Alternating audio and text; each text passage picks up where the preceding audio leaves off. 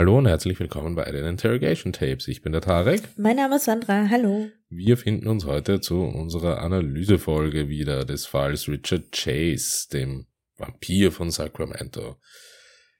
Wir haben ja schon angekündigt, dass wir in unserer Analysefolge hier, ähm, naja, ähm, kurz und knapp versuchen wollen, hier eine, eine Analyse der der Persönlichkeitsstörungen beziehungsweise der Krankheitsbilder und ähm, von ähm, Richard Chase und der damit verbundenen Motivsuche und auch das Profiling irgendwie ein wenig darzustellen und wollen das irgendwie aufhängen an ähm, zwei Dingen. Einerseits, wie schon in der vorherigen Episode auch kurz angesprochen, nochmal von mir einen Input, warum die letzten beiden Folgen im Fallverlauf so dermaßen plastisch ähm, in, in der Beschreibung ähm, der Taten von äh, Richard Chase waren. Denn das war auch für mich, muss ich ganz ehrlich sagen, natürlich in der, in der Rolle des, des, des Erzählers nicht sehr angenehm und ich kann mir auch sicher vorstellen, für manche Zuhörerinnen nicht. Dementsprechend gab es hier auch wirklich, wir hatten schon ein paar Folgen mit Inhaltswarnungen, aber diese war wirklich ausdrücklich. Und das hat einfach wirklich den Grund und den Hintergrund, dass, dass seine Taten wirklich unfassbar waren. Und ja, hier, hier schulde ich euch eben nochmal eine Erklärung, warum. Ja, warum muss man das tun oder warum haben wir das getan? Wird es nicht ausreichen, hier einfach ähm, weniger detailreich zu beschreiben, wie die Taten ausgesehen haben? Macht es einen Unterschied für die Erzählung? Meiner Meinung nach ja. Aus dem einfachen Grund, und das haben wir auch versucht darzustellen, und darüber werden wir auch jetzt noch reden, ähm, Richard Chase jemand war, der sehr früh bereits ähm, mit diversen Persönlichkeitsstörungen oder Psychosen ähm, auffällig geworden war und auch schon früh in ähm, psychiatrischer Behandlung war, die allerdings nie in dem Ausmaß oder die er nie in dem Ausmaß genießen hat können, die notwendig gewesen wäre. Das liegt jetzt einerseits nicht ausschließlich an der Behandlung an sich, sondern natürlich auch am Kontext der Freiwilligkeit und ähm, dessen, dass ähm, er nicht das, und das ist eben ein großer Fehler, finde ich, nicht das selbst- und fremdgefährdend eingestuft wurde und somit wieder sämtliche Behandlungsszenarien verlassen konnte. Das ist ein, ein Faktor. Und der zweite ähm, sorgt eben in der Konsequenz dann dafür, dass jemand ähm, ja seine seine Psychosen und Persönlichkeitsstörungen ausleben weiter konnte. ausleben konnte und vor dem Ausleben noch äh, sich einfach immer stärker und deutlicher manifestieren konnte. Mhm.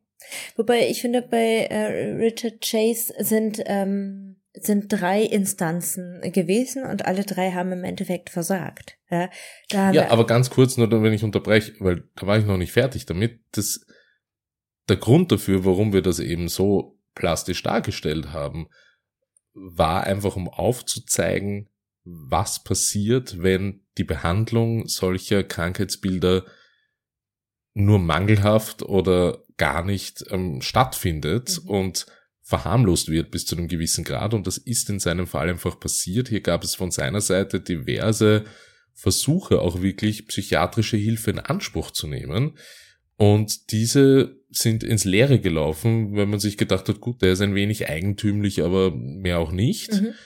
Und die Konsequenz dessen sind einfach die, ist einfach die Manifestierung ähm, dieser diese, ähm, diese Persönlichkeitsstörungen und ja, und das Ergebnis sind seine Taten. Und damit uns allen einfach bewusst wird, welche Konsequenzen diese Verharmlosung oder Nichtbehandlung haben kann, ja, und ich sage ganz bewusst kann, ähm, war es für mich notwendig, das in dem Detail zu beschreiben, weil das einfach ähm, sonst finde ich ein wenig an Gewicht verliert, indem man sagt, ja gut, dann hat er so und so viele Menschen umgebracht und dann wurde, ähm, dann wurde er ermittelt, dann wurde er gefasst und dann wurde er eingelocht. Mhm.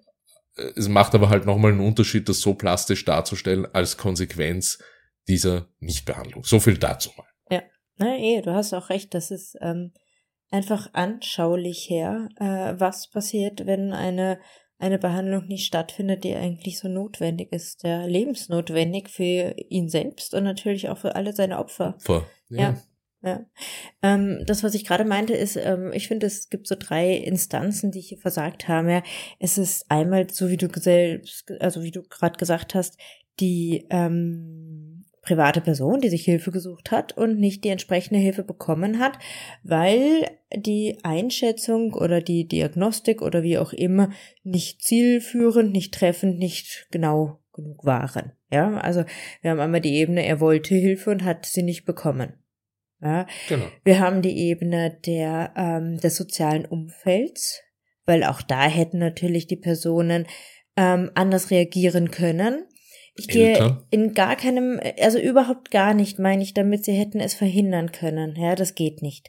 Aber ähm, er war ja bis zum Ende eben nicht mehr in Obhut oder in Sach Sachwalterung oder äh, in Personenvertretung von irgendjemand anders. Ja, das haben ja die Eltern bewusst, unbewusst, wie auch immer, nicht weitergeführt. Die Vormundschaft, genau. Genau, die Vormundschaft. Ja. Ähm, und da ist, äh, ich glaube, da ist ein riesig großer äh, blauer Fleck, blinder Fleck, nicht blauer Fleck, blinder Fleck, der von den Eltern einfach oft da ist, ja, aber der leider dann schädliches Verhalten verursacht.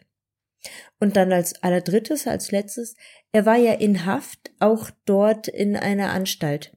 Und er wurde nach kurzer Zeit freigelassen.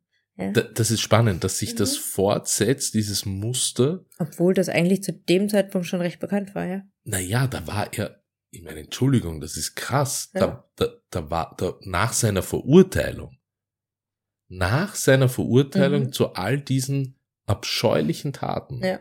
wurde er von San Quentin transportiert in eine psychiatrische Einrichtung und ja. wurde nach kurzer Zeit aufgrund mangelnder Selbst- und Fremdgefährdung ja. wieder zurücküberstellt nach San Quentin. Ja, ich kann mir noch vorstellen, dass ein gewisser Zusammenhang darin besteht, dass er ja als ähm, schuldfähig ähm, ja, bezeichnet eingestuft wurde, wurde eingestuft wurde, ja. ja. genau, weil er ist ja durch ganz viele Psychiaterhände am Ende gegangen. Und trotzdem hat es die Staatsanwaltschaft gesagt, äh, geschafft, ihn als schuldfähig zu, ähm, ja. zu, zu verurteilen. Und ich kann mir vorstellen, dass dieses Schuldfähigkeitsurteil auch eine gewisse Hindernis für die Unterbringung in solchen Anstalten ist. Ja, also für diese Unterbringung in diesen Anstalten brauchst du eigentlich die Schuldunfähigkeit. Weil wenn du nicht schuldunfähig wärst, dann hättest du ja Möglichkeiten auf eine äh, Wiedereingliederung in die Gesellschaft. Ja, so jetzt mal ganz vereinfacht dargestellt. Vielleicht ist da irgendwie auch ein, ein Knackpunkt in der, in der Zuordnung äh, passiert. Ja, also hier, hier spießt sich natürlich der, der Gerechtig, und ich sage das jetzt bewusst unter Anführungszeichen, der Gerechtigkeitssinn innerhalb des Justizsystems, dass man hier eine, äh, die, die, die nur aller erdenklich härteste Strafe, nämlich ähm, die Todesstrafe, erwirken wollte genau, um, ja. und eine Institutionalisierung vermeiden wollte, weil das sonst nicht möglich gewesen wäre. Ja. Und zudem ähm, auf der anderen Seite halt einfach trotzdem in Haft auch ähm, wahrscheinlich äh, bei routinemäßiger Begutachtung psychiatrischer festgestellt wurde, hoppla, der braucht, der der braucht mehr, ne? viel mehr. Was halt wirklich und, schade ist, ne? weil er war einfach dann krank. herauszufinden, genau, und dann aber wieder herauszufinden, so wie sich das Muster durchzieht, äh, von seiner frühesten Kindheit an, mhm. dann wieder herauszufinden, na ja, okay, wir dachten, er braucht was, aber eigentlich braucht es nicht, schicken wir ihn wieder zurück. Naja. Und der ultimative Beweis, den er selber dann dafür geliefert hat, dass sie wieder einmal falsch lagen, war sein Freitod. Ja, oder ich mache jetzt einfach eine andere Theorie so viel auf. zur Selbstgefährdung. Ne? Oder sie haben sehr wohl festgestellt, dass er ähm, absolut richtig war in einer geschlossenen Anstalt, weil er eben so extrem äh, psychiatrisch krank ist, dass eigentlich das gut, äh, dass äh, der Beschluss hätte anfechtbar sein können. Hm. Ja, also wenn doch dann im Nachhinein jemand in die geschlossene Anstalt kommt, weil er so schwer psychiatrisch erkrankt ist, dann kann er ja auch nicht im Rückschluss schuldfähig sein. Ja, das, das, also, das stimmt. Vielleicht ist es, ja. Es, es bleibt nur am Ende des Tages natürlich das, was es ist. Ja, eh.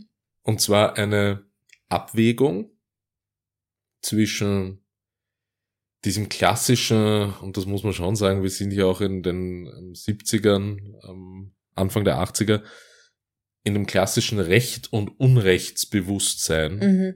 der amerikanischen Justiz bei Kapitalverbrechen. Ja. Riesenthema, was wir nicht aufmachen werden mit der Todesstrafe. Feststeht. Diesmal ähm, nicht. nee, feststeht, unterschiedlich gehandhabt, noch immer von Bundesstaat zu Bundesstaat. Und was, was halt einfach wirklich Tatsache ist, ist, dass man hier auf der einen Seite natürlich gewusst hat, da braucht's Behandlung und auf der anderen Seite diese mögliche Behandlung einer Todesstrafe im Weg stand. Mhm, genau.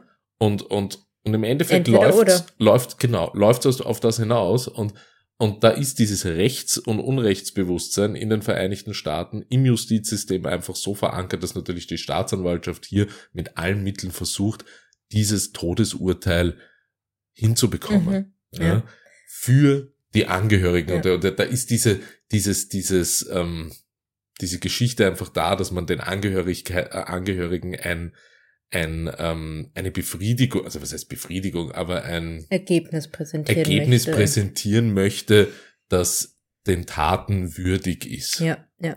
Naja, und gleichzeitig war jetzt die Wahrnehmung und die Akzeptanz solch schwerer psychischer Erkrankungen auch noch nicht so vorhanden, wie es heutzutage ist. Nein, ja. definitiv. Ähm, also da, ich meine, das war alles schon äh, bekannt und so weiter, aber natürlich so, dass das in der Gesellschaft auch eine, eine Akzeptanz und ein Mitleben damit ist, gab's halt so noch nicht.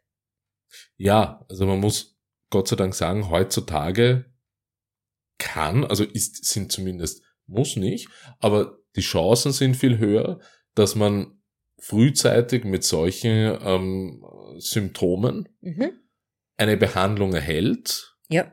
die solche Taten verhindern kann. Behandlung erhalten kann.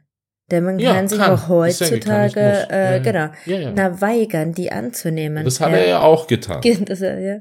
das hat er ja auch getan. Ich meine, ein, ein riesig großes Merkmal in dieser Geschichte war halt auch die, ähm, dass, dass es mit den Tieren angefangen hat. Ja, also der Klassiker. Genau, also so wie es jeder Einstiegsdroge gibt, ist das halt auch eine Form des Einstiegs, weil Tiere sich so in der Art noch nicht wehren können und ähm, ja, ganz grausam, kein Kapitalverbrechen dann einfach ist. Ja. ja, ganz grausam. Also das ist einfach etwas, und ab dem Zeitpunkt, wo es eine, wo, wo Fremd, und es ist ja bei uns in Europa auch so, Fremd- und Selbstgefährdung schließt dann irgendwann einmal diese Freiwilligkeit aus. Dann landest ja. du, dann, dann landest du in der geschlossenen. Aber auch immer nur auf Zeit. Ja, ja, aber so weit kam es ja nie. Mhm. Bei mhm. ihm, das meine ich. Es kam nie dazu, dass jemand gemeint hat, der ist fremd oder selbstgefährdet. Und ja. deshalb auch eben von vorher, das was ich gesagt habe, der endgültige Gegenbeweis zu allen falschen Diagnosen konnte Richard Chase am, am Ende nur selbst liefern, indem er die Präparate, die er von den Psychiatern erhalten hat, die ihm helfen hätte sollen, hätten sollen, gehortet hat. Das heißt, die Einnahme seiner Medikamente wurde nicht mal überwacht. Ja, gehortet hat. Jahre halt, ne? Ja, ähm, aber auch, auch zu der Zeit, ja, war es schon, gerade bei, ähm, grad bei ähm, Häftlingen, die ähm, im Todestrakt waren, schon wichtig für die Justiz auch darauf zu achten, dass es keine Instrumente für Selbsttötung war, ja. weil wieder Teil dieses Unrechtsbewusstsein die Todesstrafe soll durch den Staat verhängt ja. werden, nicht durch den das, Täter äh, selbst. Äh, das stimmt schon, aber ob die jetzt so genau kontrolliert haben damals, wie sie es heute tun, also ich glaube, das ist genau, also ich, das sind genau diese Beispiele, diese Erfahrungen, die dazu geführt haben, dass die Häftlinge, wenn sie heute ähm, Medikamente schlucken müssen, es wirklich sehr genau unter Aufsicht findet ja, nicht nur, nein, nicht nur unter Aufsicht. Sie müssen ja auch ähm, ihren Mund danach öffnen ja. und ähm, die Zunge hochmachen, die Zunge rechts, links, so dass also viele haben halt die Möglichkeit, die, die Tablette unter der Zunge zu ähm, festzuhalten und dann runterzuschlucken. Ja, und da ist es halt wirklich so, dass eine Mundkontrolle passiert. Ja, also müssen wir jetzt nochmal recherchieren, den Spaß könnte ich mir jetzt wirklich machen. Ähm, ich glaube nicht, also ich glaube ehrlich gesagt schon, vielleicht nicht so akkurat wie heute, aber ich, ich bin mir schon ziemlich sicher, dass es solche Methodiken auch Ende der 70er, Anfang der 80er Glaubst gegeben du? hat. Ja. Ähm, und, und dass es hier vielleicht schleißig war oder bewusst vielleicht auch nicht Ja. gemacht wurde, weil er natürlich in der Interaktion mit Gefängnispersonal und anderen Häftlingen sehr problematisch war, der gute Mann. Mhm. Und ähm, ja, wie dem auch sei, Mhm. er hat diese Medikamente gehortet und hat dadurch eine Überdosis verursacht. So, welches, über, äh, eigentlich über welche Persönlichkeitsstörung oder über welche Erkrankung sprechen wir eigentlich? Da, das, das haben wir jetzt noch gar nicht so thematisiert. In, in unserer letzten Folge habe ich etwas von einem Syndrom Genau, gefaselt. genau, das Renfield-Syndrom. Das Renfield-Syndrom. Jetzt wollen wir keine ähm, Psychoanalytiker werden und wollen euch einfach nur halbwegs ähm, objektiv mit Informationen füttern, was denn das überhaupt ist. Ja, das Renfield-Syndrom ist ähm, eine, eine Form ähm, der, der Paraphilie. Eine Paraphilie ist ähm, per Definition eine sexuelle Neigung, die im gesellschaftlichen Alltag überwiegend oder in empirischer Form eben als krankhaft oder anderweitig problematisch angesehen wird. Und in dem Sinn ist das Renfield-Syndrom klinisch einfach auch bezeichnend als Vampirismus ähm, eine psychische Störung, ähm, bei der die Betroffene das Bedürfnis verspüren, Blut zu konsumieren. Punkt. Mhm. Ja, näher wollen wir darauf jetzt nicht, nicht, nicht eingehen, auch nicht auf die Namensgebung, die auf eine Romanfigur aus ähm, äh, Bram Stokers Dracula stammt. Ja, auch der gute Ähm, Freud hatte damit äh, zu auch tun. was zu tun, genau. Und äh, ja, unabhängig davon ist das natürlich ein, ähm, ein Syndrom, Mhm. was er, was er hatte. Ich glaube nicht das einzige. Mhm. Ähm, das Manifestieren dieses Syndroms hat sich halt unkontrolliert verbreitet. Ähm, Ja. Es war eine sexuelle Komponente dabei, bei Mhm. ihm auch, Ja. jedoch nicht nur. Also das Mhm. war bei den Tieren halt nicht vorhanden. Es war auch nicht vorhanden, was die Angststörung betroffen hat, die er hatte, ähm, wo er meinte, er würde sich auflösen. Das ähm, scheint was Paranoides zu sein, was da noch mit reinschwingt. Also ja. paranoide Schizophrenie, die definitiv in seinem Fall auch drogeninduziert war, ähm, spielt eine Rolle. Ja. Klassiker, wie geht's immer in Jugendzeit? Ich nagle meinen Kleiderschrank zu, weil das sind Leute, die mich beobachten. Oder ich gehe mal in ein Spital und suche jemanden, der meine Lungenarterie gestohlen hat. Das sind halt natürlich diese Kombination aus Angststörungen, paranoider Schizophrenie äh, und eben diesem Renfield-Syndrom. Er scheint auch eine Körperwahrnehmungsstörung zu ha gehabt zu haben. Ja, er Ja. hatte ja massives Untergewicht. Ähm, es, er hat ja die Wahrnehmung gehabt, dass er sich auflöst. Das ist eine Körper, also es gibt ja, Ja. wirklich äh, Diagnosen, die auf eine Störung der Körperwahrnehmung hindeuten oder das bezeichnen.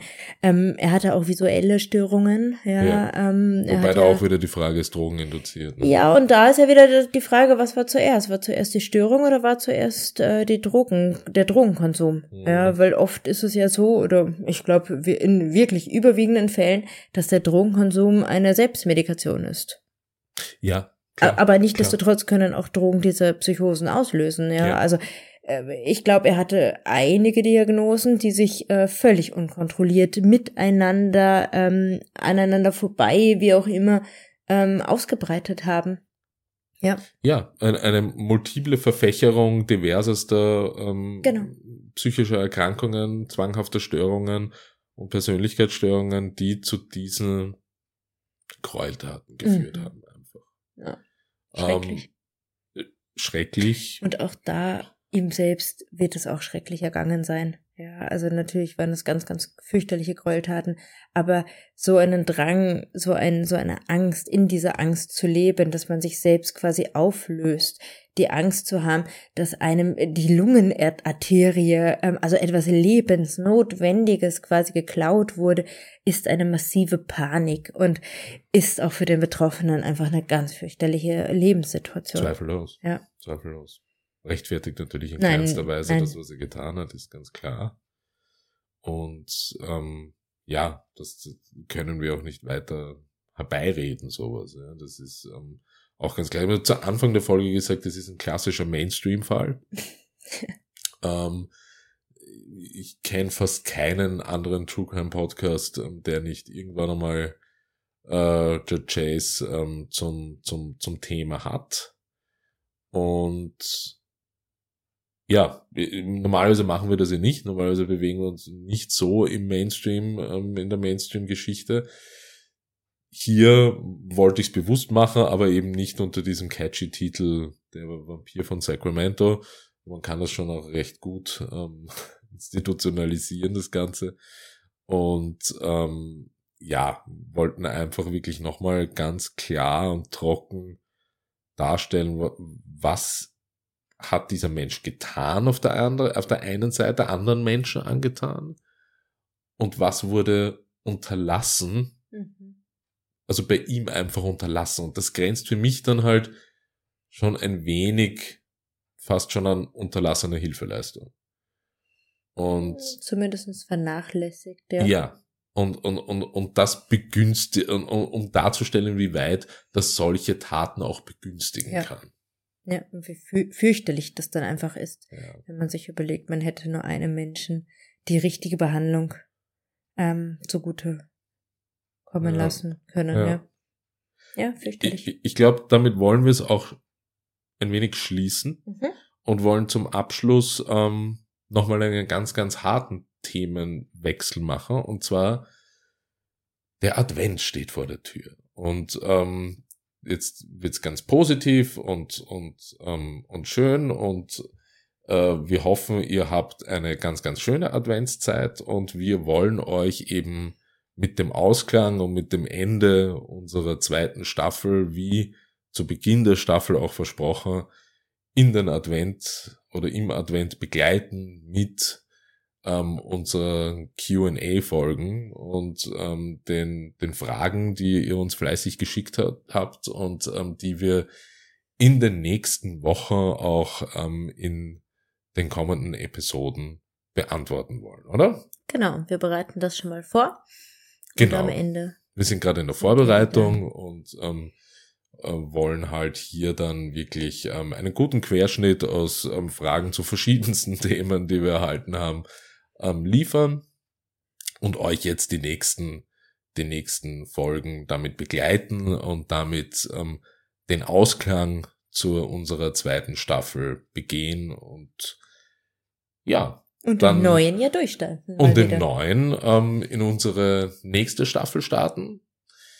Und auch am ähm, Starten mit einer Folge, das kann ich schon einmal teasern, äh, wo wir, ist eigentlich noch eine Bonusfolge der zweiten Staffel, ähm, einen Fall behandeln, ähm, der aus einer sehr, sehr speziellen Sicht die Frage aufwirft, ähm, der Definition der fahrlässigen Tötung versus Mord. Und dazu haben wir auch einen Gast und das ähm, wollen wir euch eben auch noch, ähm, diese Folge wollen wir euch eben auch noch liefern, heuer. Und ja, mit den QA-Folgen geht dann die Staffel eben zu Ende und dann werden wir auch im Jänner über die Feiertage und Jänner Silvester eine kleine Pause einlegen, um euch dann im nächsten Jahr wieder begrüßen zu dürfen. begrüßen zu dürfen. In diesem Sinne wünsche ich euch eine schöne Zeit und ähm, bis bald. Bis bald. Tschüss.